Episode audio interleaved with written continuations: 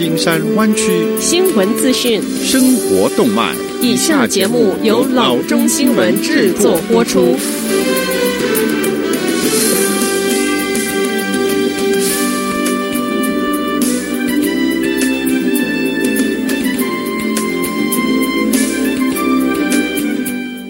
各位听众，大家好，欢迎来到老中广播电台的节目，我是君君。我们首先来关注今天的旧金山湾区地方消息。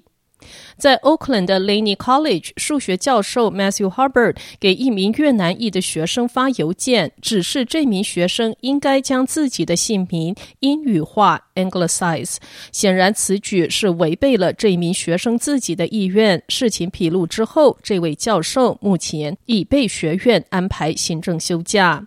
社交媒体上披露的这名教授和学生之间一系列的电子邮件显示，Huber 联系一位名叫 Phuc Bui d i m Nguyen 的学生写道：“你能把你的姓名英语化吗？”在英语中，Phuc Bui 听起来像是一种侮辱。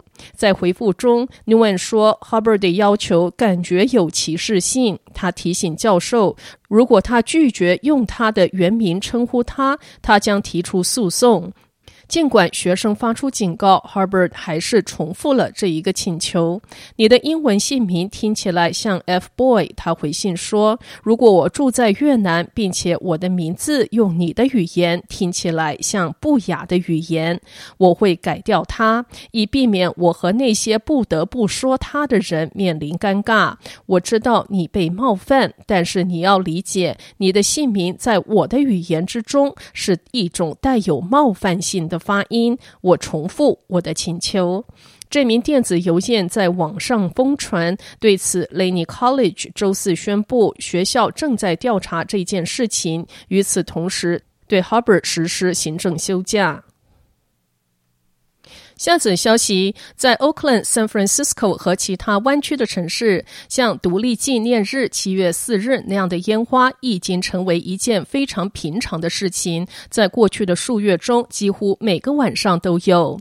就像在 Lake Merritt，居民拍下了一段充满持续性、不断的闪光和隆隆声的视频。市议员 Noel Gaggio 对他居住在 Fruitvale 街区的这个问题非常的了解。现在我们有种无为而治的态度，Gaggio 说，差不多是晚上九点钟，到了每个人都放松的时刻就开始了。他们发射不仅仅是烟花，有时候听起来简直就像炸弹爆炸一般，一直持续到凌晨的两点钟。无论是出于就地避难令期间的无聊，还是出于没有人会抓他们的感觉，这些引爆非法装置的人在目前正进入火灾季，尤其令人担心。但是，Oakland 警方承认，鉴于 COVID-19 和其他许多正在进行的事情，抓捕和传讯烟花违规者特别困难。打击这个活动的困难部分在于，一名警员实际上必须亲眼目睹罪犯持有非法烟花和实际点燃了烟花。Oakland 消防局发言人 Michael Hunt 提出的一个推测是，由于 COVID-19 而取消许多被批准的烟花表演和活动，一些多余的产品已经进入公开的市场。来自 Richmond、El Cerrito 和 San Pablo 的远景将携手举办一个网络研讨会，希望通过公共教育了解非法烟花，特别是危险性，获得公众的合作。下则消息：全国各地都有抗议者拆毁历史性人物的雕像，他们借此要表达这些历史人物与奴隶制度的谴责。所有这些都发生在庆祝一个半世纪之前解放奴隶的 Juneteenth。六月十九日，一些视频在社交媒体上曝光，San Francisco 金门公园 San Junicero Pera Ulysses S. Grant 和 Francis Scott Key 雕像被拆毁的场景。警方说，大约四百名的抗议者在晚间八点三十分左右抵达。警方说，他们没有与抗议者发生接触。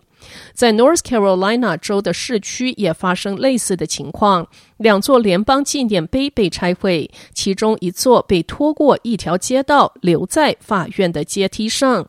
而在华盛顿特区，抗议者在特区远景总部附近推倒一座联邦将军 Albert Pike 的雕像，并纵火焚烧。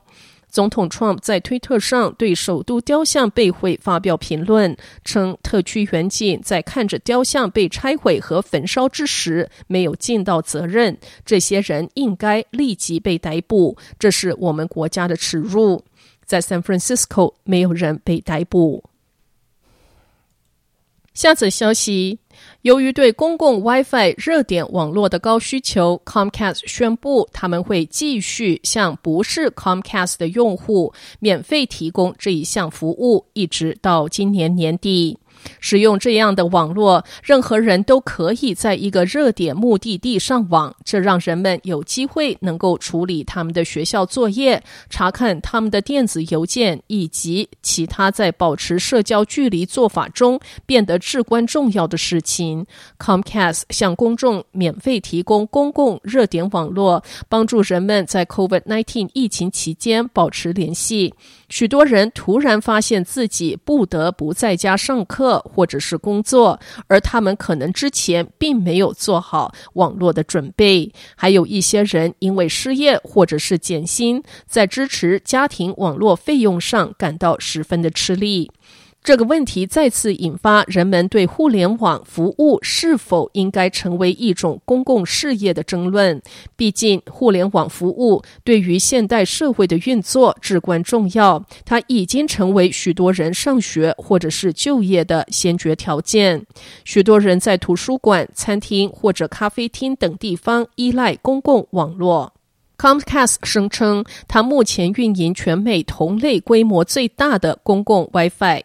这些网络有一百五十万个公共热点，由它的 Xfinity Internet 服务提供支持。在一份公告中，这家服务提供商表示，这些热点地区将一直免费开放到二零二零年的年底。好的，以上就是生活资讯。我们接下来关注一下天气概况。今天晚上湾区各地最低的气温是五十四度到五十八度之间，明天最高的气温是六十八度到九十一度之间。好的，以上就是生活资讯以及天气概况。新闻来源来自 triple w dot news for chinese dot com 老中新闻网。好的，我们休息一下，马上回到节目来。